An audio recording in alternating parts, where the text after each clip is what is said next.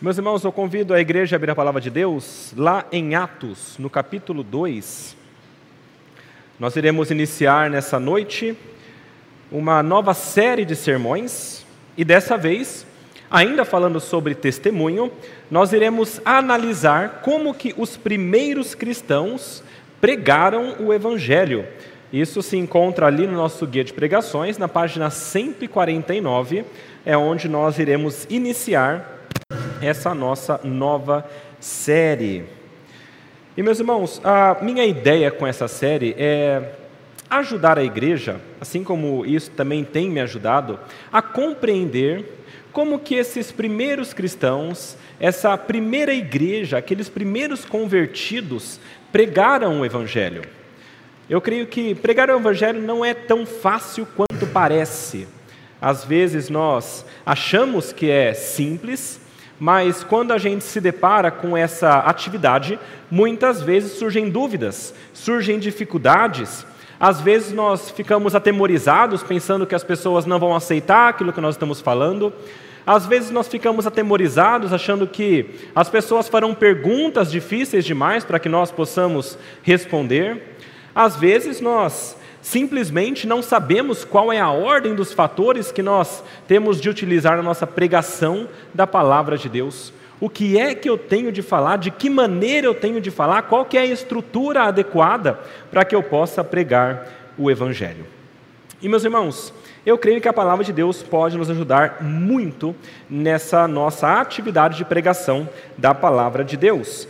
E lá em Atos, no capítulo 2, nós encontramos o primeiro discurso ou a primeira pregação feita por um destes novos cristãos ou dos primeiros cristãos, e este é Pedro. Mas antes da gente entrar na leitura do que Pedro falou ali para essas pessoas, nessa pregação que foi tão poderosa e usada por Deus que chegou a converter 3 mil pessoas, eu queria que nós entendêssemos o que está acontecendo aqui. Ah, aqui não é um momento qualquer. Na verdade, aqui é um momento muito específico e muito singular da história da humanidade, especialmente da história da redenção. Eu vou trocar de microfone porque esse está estourando um pouco. Momento muito singular da história da humanidade e da história da redenção. Na verdade, aqui nós sabemos que é aquele dia aquele chamado dia de Pentecostes. E na verdade, se a gente for analisar, essa é a verdadeira pregação pentecostal. É nesse momento que houve a única e verdadeira pregação de Pentecostes e pentecostal de fato, porque foi utilizado por Pedro aquele momento, aquela, aquela situação que Deus propiciou para trazer aquelas verdades àqueles homens.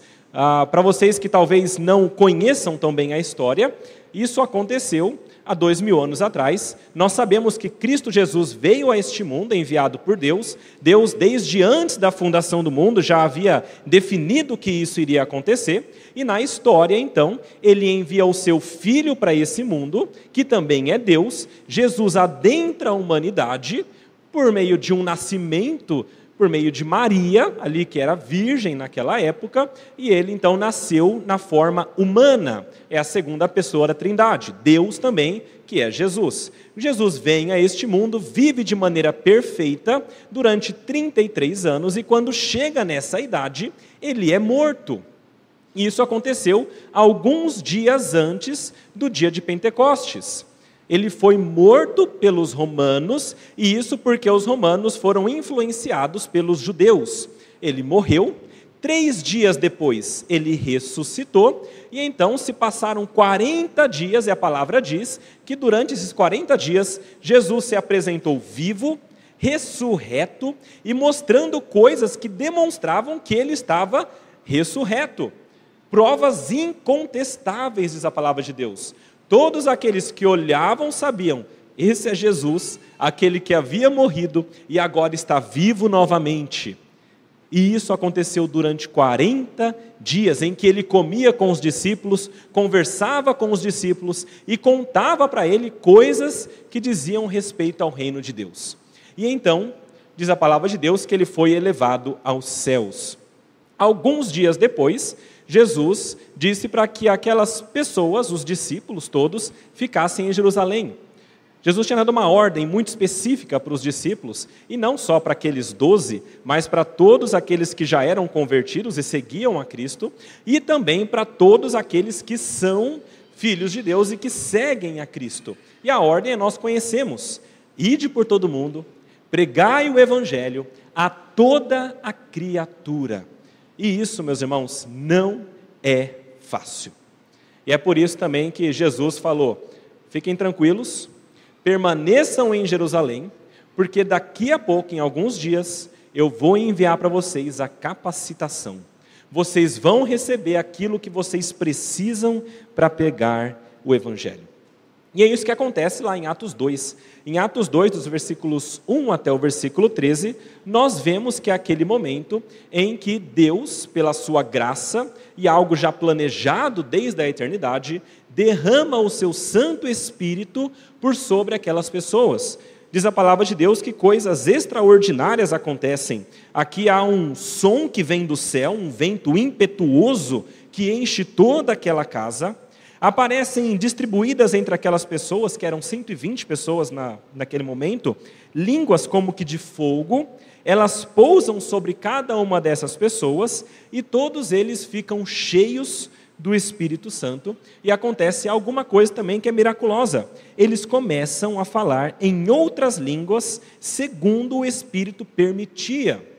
Aqui, meus irmãos, é aquele momento em que começa uma um grande barulho, isso advindo possivelmente daquelas línguas que estavam sendo faladas por aqueles 120 que ali estavam, e as pessoas começam a ouvir. E é muito interessante porque uma grande multidão começa a se acumular. Eles estavam aqui possivelmente no início em uma sala menor, onde cabia 120 pessoas, e dali eles possivelmente foram encaminhando até o templo.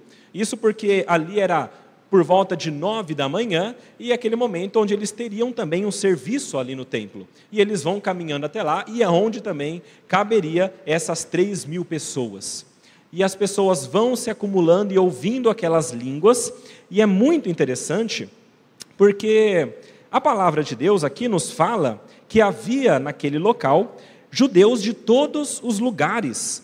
Ah, Lucas diz que havia partos, medos, elamitas, naturais da Mesopotâmia, Judéia, Capadócia, Ponto, Ásia, Frígia, Panfilha, do Egito, das regiões da Líbia, das imediações de Cirene, romanos, romanos que ali residiam, tanto judeus como prosélitos cretenses e árabes. Essas pessoas todas, que eram judeus, por religião e por natureza, né, porque eles nasceram do povo judeu, mas não moravam em Jerusalém durante muito tempo, eles vinham dessas regiões. Então, eles falavam essas línguas. Eles eram judeus, então eles conheciam de fato a língua dos judeus, mas eles também falavam naturalmente a língua dos seus países naturais, onde eles nasceram. E naquele momento, porque era Pentecostes, eles haviam ido até Jerusalém. Era um dia, uma data muito específica. Era uma das três datas que as pessoas que eram do povo judeu eram chamados a estar no templo para louvar e glorificar a Deus. Uma das três datas no ano. E aqui muitos entendem que havia mais gente em Jerusalém do que havia na época da Páscoa. Isso por conta do clima. Então ali tinha muita gente, muitos judeus que não moravam em Jerusalém durante aquele período, mas que estavam indo ali e passaram alguns, alguns dias lá, alguns meses possivelmente. E essas pessoas todas começaram a ouvir aqueles 120 falando em línguas diferentes. E aqui eles começam a ficar impressionados. E na verdade, não há só um tipo de reação aqui, mas a palavra nos mostra alguns tipos de reação tem um grupo de pessoas ali que fica impressionado e fala: como que é possível que essas pessoas estejam falando as nossas línguas maternas? Como que esses, esses aqui que são da Galileia, que não são estudados, estão falando uma língua que eles não deveriam conhecer?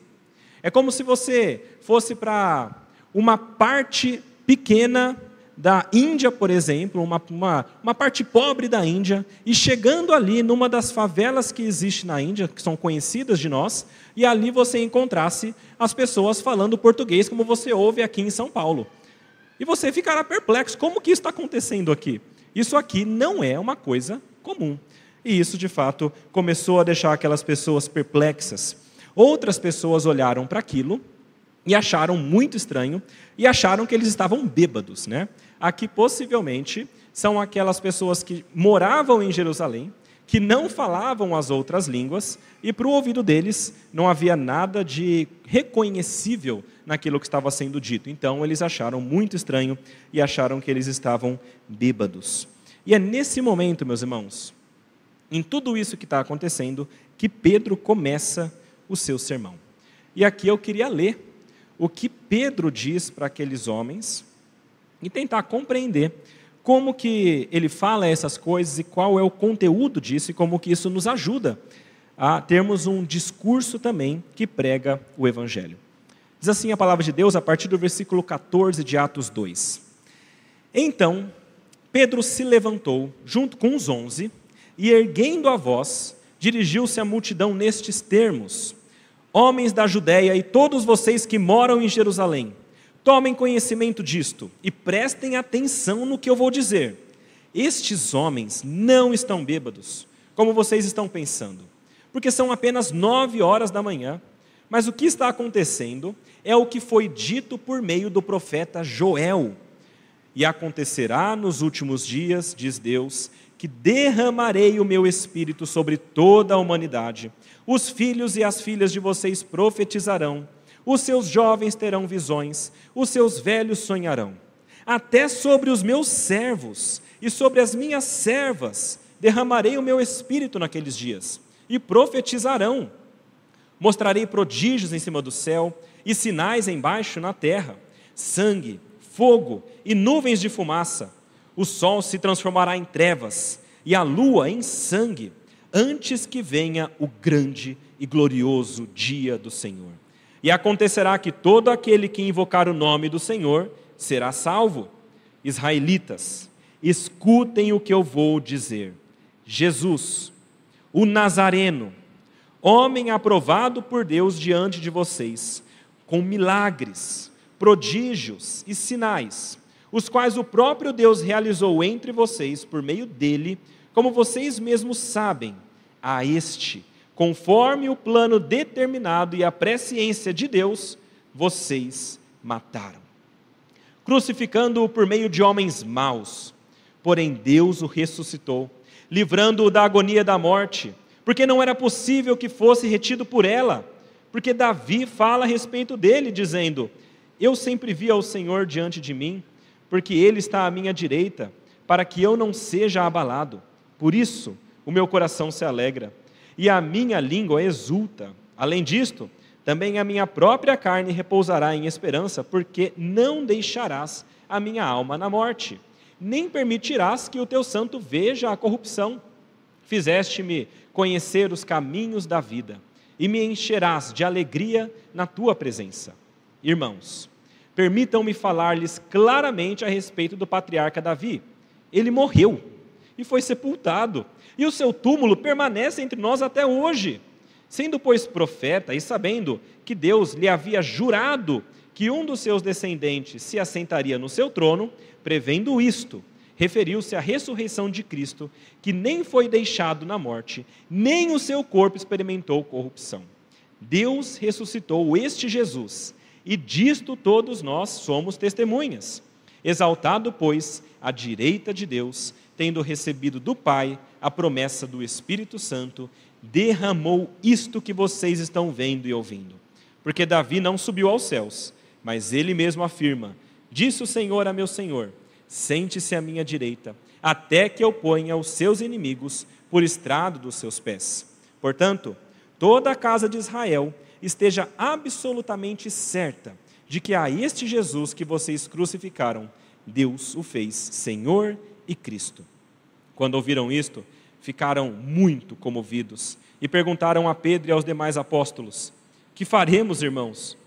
Pedro respondeu: Arrependam-se e cada um de vocês seja batizado em nome de Jesus Cristo para a remissão dos seus pecados.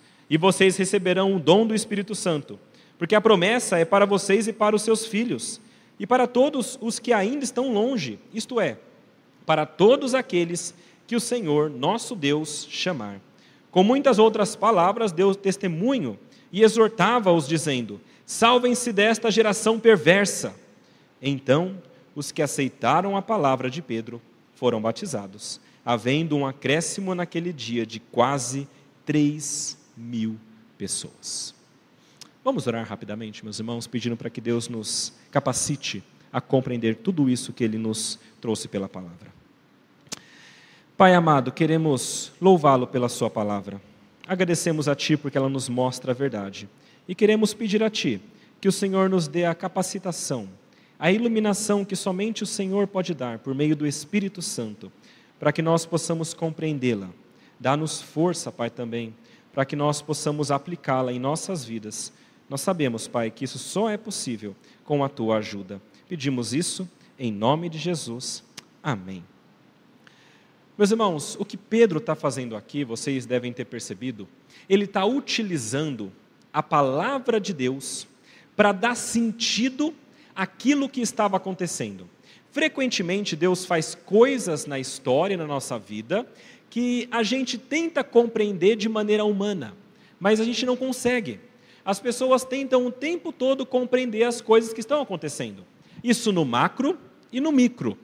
A gente pensando em termos macros, ah, nós olhamos para as coisas do mundo e nós percebemos, por exemplo, como já foi citado hoje de manhã, uma guerra que estourou em Israel. E a gente se pergunta, por que está acontecendo uma guerra neste local? Ou a gente olha para a situação do Brasil e a gente se pergunta, por que está acontecendo tudo isso que está acontecendo? Qual é o sentido? Qual é a razão? E às vezes, isso acontece também em ambientes menores, na nossa vida particular.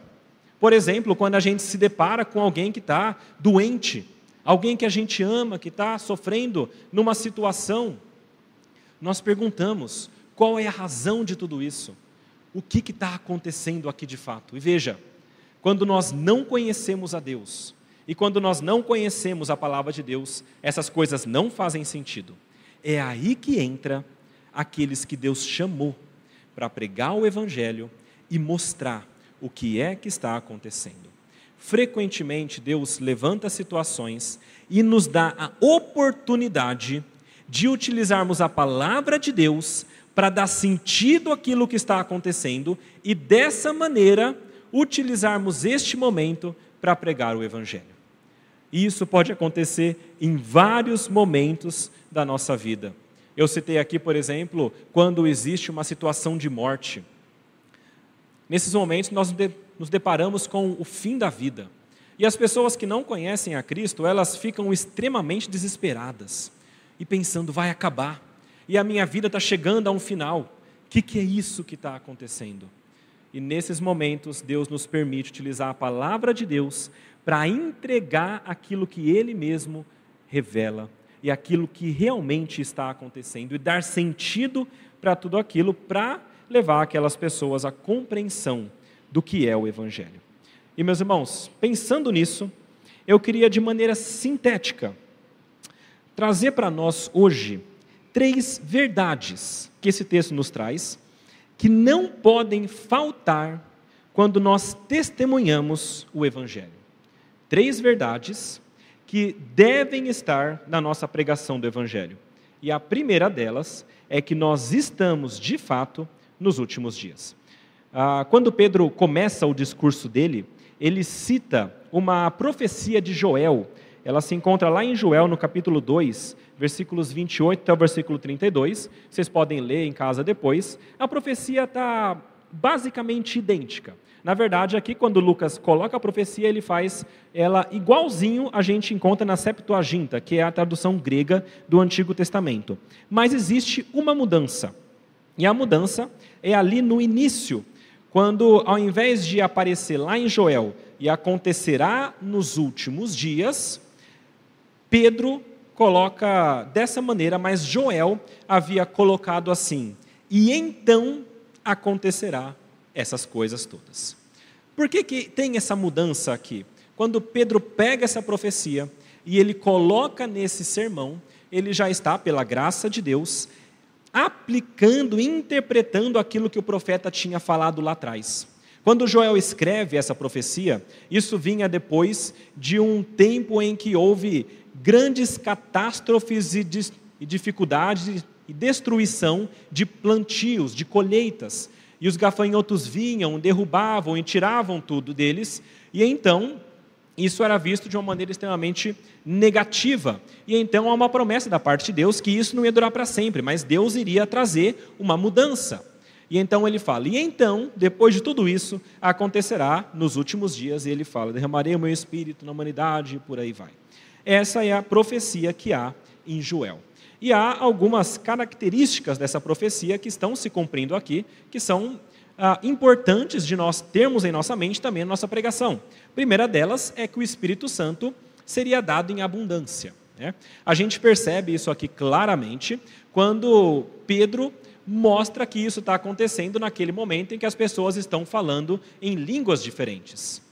E isso ele mostra é o Espírito Santo que está sendo derramado neste povo, e isso não está acontecendo mais como no Antigo Testamento. No Antigo Testamento, meus irmãos, a, a, o Espírito Santo era dado para pessoas específicas, em momentos específicos, para cumprirem ofícios específicos. Então, era o sacerdote, era o profeta, era o rei, algumas vezes o artífice, pessoas que iriam ser utilizadas por Deus para fazer a obra dele. E nesse momento, esse Espírito Santo, que era tão específico para algumas pessoas, está sendo derramado sobre toda a humanidade. Aqui começa com 120 pessoas, não só homens, não só mulheres, mas todos aqueles que estavam ali. Havia os doze, havia aqueles que seguiam os doze junto com Jesus também. Todos aqueles que seguiam a Cristo, os discípulos, estavam aguardando o momento da descida do Espírito Santo. E isso cumprindo também o que a palavra já disse em outros momentos, por exemplo, lá em Ezequiel 36. A promessa é: Eu lhes darei um coração novo e porei dentro de vocês um espírito novo. Tirarei de vocês o coração de pedra e darei um coração de carne. Porei dentro de vocês o meu espírito e farei com que andem nos meus estatutos, guardem e observem os meus juízos. O Espírito Santo estava sendo dado não para poucas pessoas, mas para toda a humanidade. Essa profecia mostra também que seria iniciado um novo tempo de profecias.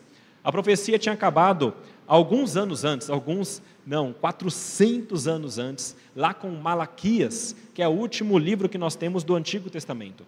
E desde então, Deus não havia mais falado com o seu povo, até o momento em que Jesus vem. E é aí que nós entendemos o que fala em Hebreus, no capítulo 1, versículo 1. Deus havia falado outrora pelos pais, pelos profetas, mas agora, nos últimos dias, ele falou pelo Filho. Os últimos dias são esses dias em que Deus se revelou por meio de Jesus Cristo. E não só assim, mas também ele tem se revelado naquele momento por meio daqueles 120 e de outras tantas coisas que aconteceram no Novo Testamento. Inclusive, foi durante esse período que o Novo Testamento foi escrito. Os apóstolos todos, inspirados por Deus, passaram a escrever o Novo Testamento, que era também a profecia que vinha da parte de Deus. Essa profecia fala também que haveria vários sinais e manifestações. Ele fala sobre prodígios em cima nos céus, sinais embaixo na terra, fala sobre fogo, sangue, nuvens de fumaça, ah, sobre o sol em trevas, a, a lua em sangue, tudo isso antes que venha o dia do Senhor.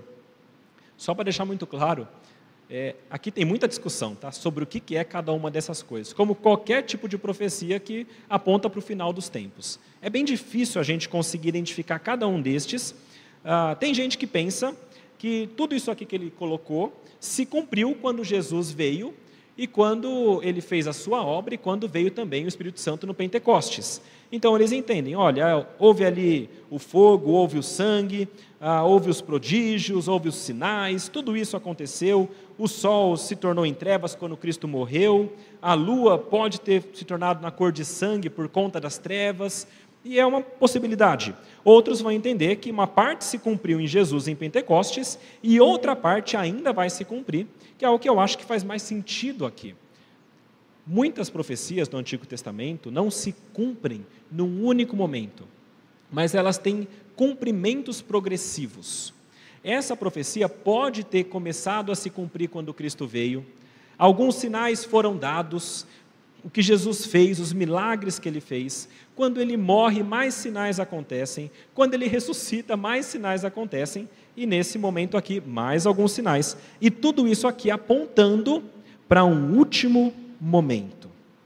Aqui, eles estão nos últimos dias, mas haverá ainda um último e grande dia do juízo. Meus irmãos, o dia do Senhor, que é esse último dia prometido, é um dia muito específico para os judeus. Todo judeu que era realmente religioso e conhecia a palavra de Deus, ele ansiava por esse momento. Lá em Malaquias, por exemplo, existe a promessa eu lhes enviarei o profeta Elias antes que venha o grande e terrível dia do Senhor. Em Joel também fala várias vezes desse dia do Senhor.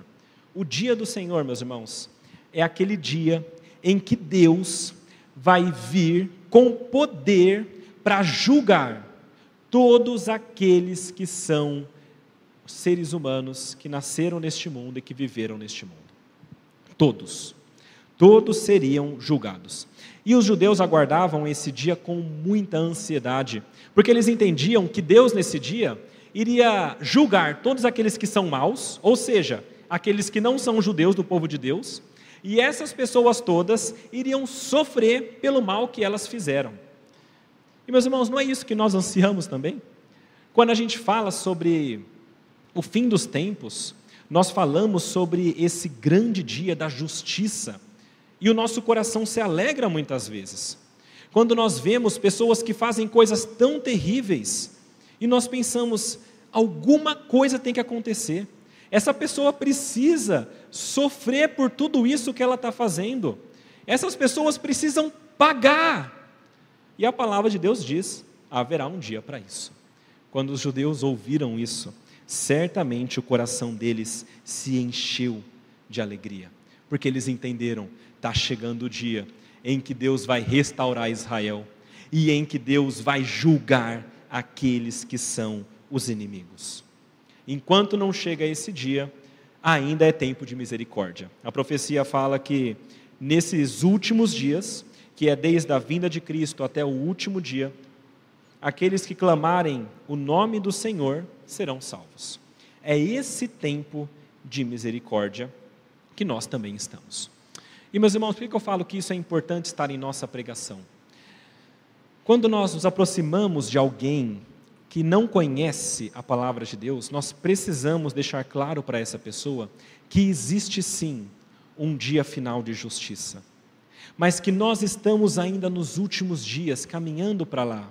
E enquanto a gente não chega neste último dia, nós ainda temos a misericórdia da parte de Deus. Mas quando chegar nesse último dia, acabou. Não há mais misericórdia, há justiça. É isso que a profecia de Joel nos traz, e é o que nós precisamos também deixar claro quando nós pregamos o Evangelho. Os últimos dias estão aí, naquele tempo, e ainda continuam hoje, e são um tempo de misericórdia para todo aquele que clamar o nome do Senhor. E aí, a pergunta natural que surge em nossas mentes e na mente daqueles judeus é: quem é esse Senhor que eu tenho de clamar? E aqui é a segunda verdade que nós temos de colocar no nosso sermão quando nós pregamos o Evangelho. Nós precisamos dizer que Jesus é este Senhor e Cristo. Dos versículos 22 até o versículo 36, nós temos isso muito claramente colocado por Pedro, por meio ali de duas profecias do Antigo Testamento, pelo menos, falando acerca de Jesus. Meus irmãos, ah, esse momento, como eu falei, é um, é um momento muito natural para o judeu, porque imagina que eu tento me colocar na situação do judeu ouvindo isso pela primeira vez. Quando a gente lê a Bíblia, às vezes é difícil, porque a gente já sabe como é que é o final, né? não tem muito plot twist, né? Mas quando você vê o, ah, naquele momento o judeu ouvindo isso pela primeira vez, isso deve ter começado a construir na mente dele algumas perguntas. Os judeus aguardavam a era messiânica. E agora Pedro acabou de falar, chegou. E se chegou a era messiânica, o judeu logo pensava, então tem que ter um Messias. Se está na era messiânica, tem que ter um Messias, que é aquele que vai nos libertar. Aonde que está esse Messias? Eu creio, mas cadê? E então Pedro começa a explicar quem é esse Messias. E aí ele começa falando: olha, eu acho, eu acho interessante o modo como ele começa no versículo 22, porque eu vejo ele, ele com alguns dedos, né? Dizendo assim: Israelitas, escutem agora o que eu vou dizer para vocês. Tá? Escutem isso. Ele está preparando eles para algo que vai chocá-los. E ele começa a falar: Você lembra daquele Jesus, o Nazareno? Jesus tinha morrido, como eu falei, há 50 dias. Aquelas pessoas estavam morando em Jerusalém. É muito provável que aquelas pessoas todas tivessem visto Cristo. É muito possível que aquelas pessoas tivessem participado daquele espetáculo horrível que foi a crucificação de Cristo. Essas pessoas sabiam, Jesus sim, ele foi aquele homem, o Nazareno, que morreu há 50 dias, sim, eu lembro, eu lembro dele. E aí Pedro começa a falar, então, esse homem, ele era um homem aprovado por Deus. Ele fez inúmeros sinais. Ele fez milagres, ele fez prodígios, que vocês todos viram. Ele ressuscitou Lázaro da morte. Ele curou pessoas que não conseguiam enxergar desde nascimento. Ele fez pessoas que tinham lepra serem curadas. Ele levantou paralíticos. Quando ele morreu, o céu ficou escuro. Ele fez coisas espetaculares. E olha, somente alguém que vem da parte de Deus pode fazer isso. Inclusive Nicodemos reconheceu isso, um grande mestre da lei, ele reconheceu, ele falou: Rabi, mestre, eu sei que você é um mestre da parte de Deus, porque ninguém pode fazer isso que o Senhor faz se não for Deus fazendo por meio dele. Tudo isso que Deus tinha feito por meio de Cristo é aquilo que estava mostrando que ele era um varão, um homem aprovado por Deus e da parte de Deus, como todos aqueles sabiam. E apesar de saberem, ignoraram que ele era de fato o Messias. Esse Jesus veio cumprir os planos de Deus é possível que quando eles ouviram isso, eles começaram a pensar: nossa, mas se ele for de fato o Cristo, como é que ele foi tão fraco e morreu na cruz? Como assim ele morreu? E então existe também Pedro se antecipando a essa pergunta dizendo: ele morreu, mas isso foi conforme o plano determinado e a presciência de Deus. Deus determinou que isso iria acontecer e por isso aconteceu. Não foram vocês que determinaram isso, e não foi por fraqueza dele, mas é porque Deus permitiu, e não só permitiu, mas quis que assim acontecesse. Ele morreu, mas foi porque foi da vontade de Deus, desde antes da fundação do mundo. Apocalipse 13, versículo 8 fala isso, que ele foi morto desde a fundação do mundo na eternidade, Deus já havia planejado e escolhido esse momento e o seu filho haveria de morrer para ser sacrificado pelo seu povo. E ele já sabia que isso aconteceria. Estava no plano de Deus que ele morreria, estava no plano de Deus que ele seria também ressuscitado, versículo 24.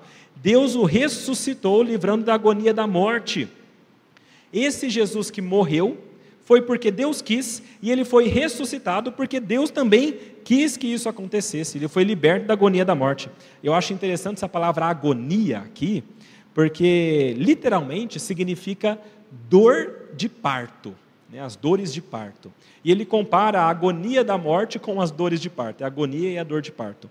E é interessante porque há em alguns locais isso sendo feito, mas em João, no capítulo 16, versículo 21, Jesus, ele compara o momento em que ele vai morrer, ele diz que ele vai embora, ele vai morrer, e ele compara isso com as dores de parte de uma mulher, porque ela sabe que está chegando a sua hora. E lembrando que naquele tempo, mulheres que engravidavam iriam ter filhos, havia uma chance muito maior de morte. Ela sabe que está chegando a sua hora, é possível que ela morra. E Jesus sabia que isso ia acontecer e que ele ia morrer. Mas ele fala também que, mesmo sofrendo, ele ficaria alegre, e todos se alegrariam pela vida que está vindo ao mundo. Meus irmãos, quando Pedro usa aqui o termo dores de parto, ele está trazendo à mente isso. Jesus morreu, isso foi uma dor de parto, mas ele trouxe vida por meio da sua morte, e essa morte não foi capaz de segurá-lo. E eu acho especificamente interessante a razão que ele coloca aqui para a morte não conseguir segurar ele ele usa o texto bíblico. E eu acho que é uma demonstração tão clara de que a palavra de Deus, quando ela é colocada e dita e prometida, ela é poderosa. E ela nunca é invalidada. Ela sempre vai se cumprir. Ele usa um, um texto que está lá no Salmo 16, nos versículos 8 até o versículo 11. É o texto que ele usa aqui para falar sobre a ressurreição de Cristo. E, e é interessante, a gente leu esse texto aqui na nossa liturgia. Esse texto, quando nós lemos em primeiro lugar, nós achamos que ele se refere ao salmista. Nós olhamos e parece que é Davi falando: olha, ah, o meu coração se alegra, a minha língua exulta, a minha própria carne repousará em esperança. Não deixará a minha alma na morte, nem permitirá que o meu corpo, né, o, o corpo do teu santo, veja a corrupção. Davi está falando algo sobre ele, aparentemente, que iria morrer, mas ele não iria ficar na morte, ele não veria corrupção. Mas quando a gente começa a ler esse texto, e aí novamente, Pedro, com, com alguns dedos, mas com firmeza, ele vai explicar isso. Depois de citar o Salmo 16, no versículo 29, ele começa, irmãos, permitam-me falar-lhes claramente a respeito do patriarca Davi. Eu tenho que explicar isso para vocês. Por favor, é, é, eu vou explicar, vocês me ouçam. Eu sei que é difícil de ouvir, mas ele começa: Davi morreu. Ele foi sepultado. E ele continua aqui sepultado até os dias de hoje. E vocês sabem muito bem disso. E Davi sabia disso. É por isso que Davi mesmo faz a profecia. Versículo 30, Pedro explica: Sendo, pois, profeta, e sabendo que Deus lhe havia jurado que um dos seus descendentes se assentaria no seu trono, prevendo isso, referiu-se à ressurreição de Cristo. Nem foi deixado na morte, nem o seu corpo experimentou corrupção. Deus ressuscitou este Jesus, e disto todos nós somos testemunhas. Meus irmãos, o descendente de Davi, que havia sido prometido, Deus prometeu para Davi que ele teria um reino eterno e que o seu descendente reinaria eternamente. Mas ah, nós percebemos que Davi mesmo morre e a sua descendência morre até quando chega Jesus. E Jesus é aquele de fato filho de Davi. E quando ele ressuscita, não é só o Antigo Testamento que comprova isso, a palavra de Deus, mas também muitos discípulos. Lá em 1 Coríntios capítulo 15, Paulo fala sobre isso, e Paulo não está aqui ainda, ele está lá para frente. Mas ele diz que, quando Jesus ressuscitou, ele foi visto por muita gente. Foi visto por Pedro, foi visto pelos doze, e depois fala que ele foi visto por mais de 500 irmãos de uma vez só, dos quais a maioria estava viva ainda. E depois, em último lugar, o Paulo viu, mas ele viu como que em visão, né? foi quando estava indo para Damasco. Mas veja, meus irmãos, Jesus havia ressuscitado e aqueles homens haviam testemunhado isso tudo, inclusive durante os 40 dias que Jesus tinha passado com ele. Meus irmãos, isso aqui é para demonstrar que Jesus, o Nazareno, que havia sido morto, ele havia também ressuscitado. E isso não era apenas a profecia que mostrava, mas aqueles homens todos tinham plena certeza disso, porque eles tinham visto. E meus irmãos, aqui entra uma das questões mais importantes que eu vejo com relação à nossa pregação. E com relação à pregação da fé evangélica, inclusive no primeiro século, o testemunho dos mártires.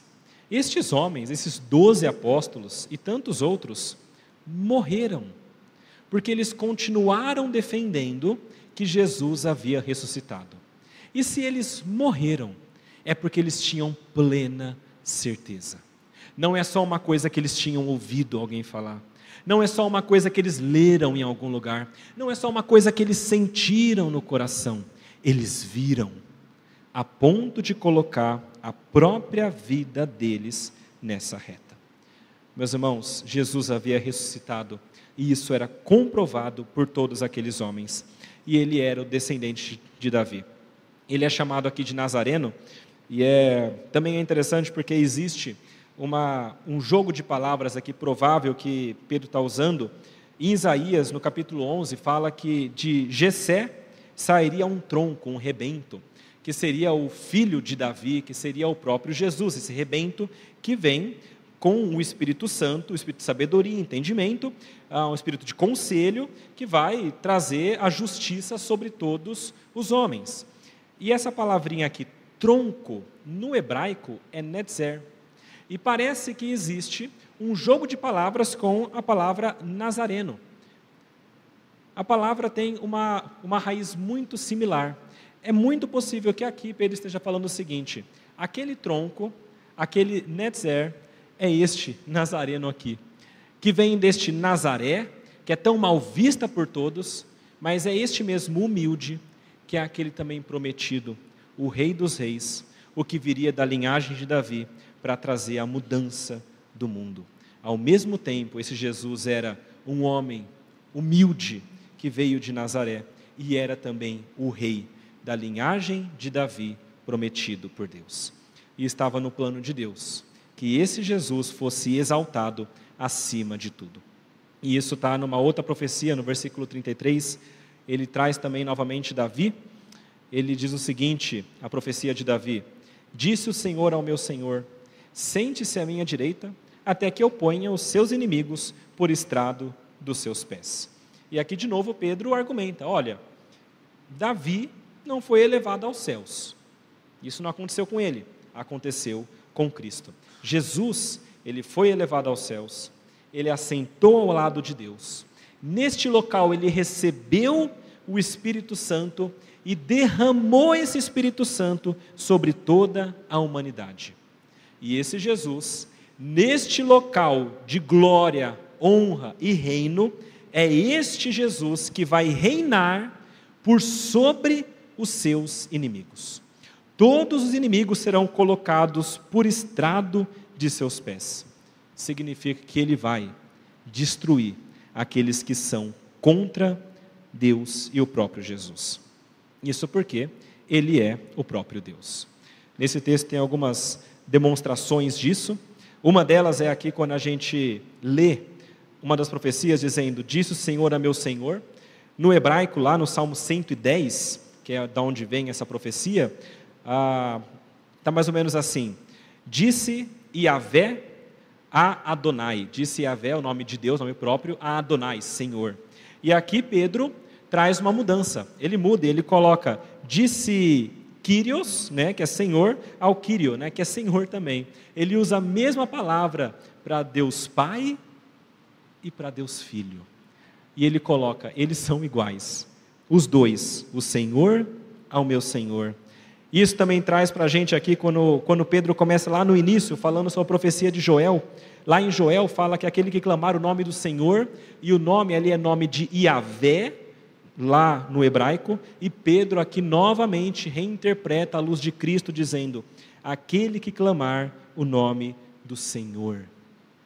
Meus irmãos, este Senhor, Jesus, é aquele enviado por Deus. É por isso que no versículo 36 ele fala: Portanto, toda a casa de Israel esteja absolutamente certa de que a este Jesus que vocês crucificaram, Deus o fez Senhor e Cristo. Meus irmãos, isso aqui precisa também estar na nossa pregação. A eternidade do plano de Deus, a soberania de Deus sobre esse mundo, o plano de enviar o seu filho para morrer o fato de que ele veio, viveu, morreu, ressuscitou, e tudo isso pelo poder de Deus, exercido sobre Cristo, em Cristo, por meio de Cristo, aquele que ressuscitou e derramou também o Espírito Santo. Isso precisa estar na nossa pregação. Qualquer pregação que não tenha Jesus dessa maneira não é eficaz. Porque, meus irmãos, apesar de nós estarmos nesse tempo de misericórdia e nós possamos clamar o nome do Senhor, nós precisamos saber quem é esse Senhor. Eu posso saber que tem um Deus, eu posso saber que tem um fim dos tempos, e eu posso saber que vai ter um dia do julgamento, mas se eu não sei para quem recorrer, eu estou perdido. E nós precisamos mostrar para essas pessoas que é Jesus. E a terceira verdade que precisa estar em nosso, nossa pregação do Evangelho é que essa pessoa precisa se arrepender. Você precisa se arrepender. Versículos 37 até o final, eles ouvem isso e eles chegam a essa conclusão de que eles precisam de Deus. Mas isso só acontece porque eles de fato compreenderam a sua pequenez e pecaminosidade. Os judeus só caíram em si no finalzinho. Eles só perceberam que esse Deus viria no dia final do juízo para julgar, e eles estariam do lado dos julgados e destruídos quando eles chegaram no finalzinho. Quando eles compreenderam que eles estavam contra Jesus. Meus irmãos, de novo, é difícil a gente conseguir compreender como que isso caiu no coração deles. A palavra mostra que isso foi como que uma espada entrando no interior deles e, e, e se mexendo lá dentro e, e e mexendo no seu coração. Mas imaginem aqueles homens pela primeira vez ouvindo isso, e de novo ouvindo: o dia do Senhor vem, o tempo messiânico chegou, o Messias veio, e então Pedro vira para eles e fala: Vocês mataram o Messias. Meus irmãos, eu não sei qual que é a gravidade disso que caiu no coração deles mas eu entendo que eles ali compreenderam o tamanho do pecado que eles haviam cometido. É o maior pecado do mundo. Eles mataram aquele que veio para salvar. Eles mataram o Messias. E Deus fala: olha, vocês ah, acham que talvez podem se furtar disso porque os romanos mataram, mas não, vocês mataram por meio de homens maus. Os romanos mataram, mas vocês que mataram por meio deles. E aqui existe, é claro, um, um, um entendimento, dá para entrar nisso agora, mas que Deus havia de fato planejado, determinado tudo isso acontecer, que é a, a soberania de Deus, mas aqueles homens que causaram isso eram responsáveis. Deus mandou e determinou que acontecesse, mas vocês mataram o Messias. Ouvir isso, meus irmãos, eu acho que não foi fácil para aqueles homens. E Pedro aqui estava pregando o arrependimento. Chegou no momento em que eles deveriam compreender isso e deveriam chegar num tempo de desespero. O desespero do pecado, o desespero de saber que eles estão do lado errado de Deus, o desespero de saber que esse Deus poderoso iria acabar com a vida deles. E talvez o pensamento, eu acho que não tem salvação para mim. Pregar arrependimento, meus irmãos, é, é algo que não é muito, muito elogiado, que as pessoas gostam nos nossos tempos. Os pregadores mais famosos que nós conhecemos, mais seguidos da atualidade, na verdade, são aqueles que massageiam o ego, que apontam uma vida confortável aqui, apesar das nossas escolhas pecaminosas, que apontam para um Deus menor, que não se importa tanto com a vida de santidade, mas sim com o nosso bem-estar emocional. Esses são os maiores pregadores, mais seguidos. E isso vai criando cada vez mais uma multidão de seguidores emocionados com sorrisos superficiais, elogiando uns aos outros, enquanto eles desonram a Deus com a sua vida e desonram o nome de Deus vivendo como se ele não existisse. Mas isso por quê? Porque não existe a pregação do arrependimento. Todos enganando e sendo enganados, caminhando a passos largos para o inferno. Se tem uma coisa que nós precisamos compreender por nós mesmos e temos de pregar para aquelas pessoas que nos ouvem, é que todos nós somos culpados. E todos nós precisamos chegar a essa mesma pergunta que esses judeus chegaram: e agora? O que é que eu posso fazer para minha salvação? Grandes pregadores do passado fizeram isso. Um deles foi Jonathan Edwards. Existe um sermão muito conhecido que ele pregou, chamado de Pecadores nas mãos de um Deus irado. Se vocês tiverem a oportunidade, leiam esse sermão. Leiam a história desse sermão. E vocês verão como que houve uma pregação especificamente dizendo: vocês todos estão indo para o inferno. E apesar de nós acharmos que isso é uma pregação que não é efetiva, a história diz que a 400 metros de onde estava acontecendo aquele sermão, as pessoas conseguiam ouvir os gritos de terror e de clamor, pedindo perdão a Deus e se perguntando: o que é que a gente faz agora? A gente está perdido. E ao mesmo tempo, os relatos dizem que, junto com o desespero, o clamor e o terror, vinha também a alegria e o sorriso de saberem que não está tudo perdido, porque nós estamos nos últimos tempos, mas o último tempo, o último dia não chegou. Nós estamos nos últimos dias, mas existe misericórdia. Existe um Cristo que morreu pelos nossos pecados que ressuscitou, nos dando a vida, vencendo a morte, e este Cristo, este Jesus, é gracioso e misericordioso, a ponto de perdoar até aquelas pessoas que o mataram. E Ele é capaz de fazer isso também com cada um de nós. Ele fez isso na cruz. Pai, perdoa, porque não sabem o que fazem. Pai, perdoa, porque não me conhecem ainda. Esse Jesus pode perdoar a todos aqueles que clamarem pelo seu nome. E a resposta de Pedro, quando eles perguntaram o que a gente vai fazer então, está no versículo 38. Arrependam-se. Cada um de vocês seja batizado em nome de Jesus Cristo para a remissão dos seus pecados. E vocês receberão o dom do Espírito Santo, porque a promessa é para vocês e para os seus filhos e para todos os que estão ainda longe, isto é, para todos aqueles que o Senhor nosso Deus chamar. Arrependam-se dos seus feitos, da sua vida, sejam batizados, ou seja, sejam unidos visivelmente a Cristo por meio do batismo, não sejam mais seus inimigos e recebam então a capacitação do Espírito Santo para terem uma vida diferente. Meus irmãos, isso, essa foi a pregação de Pedro. E essa pregação serve para nós também como um paradigma, para que nós não escapemos daquilo que é central e necessário. Estamos nos últimos dias e haverá o último dia.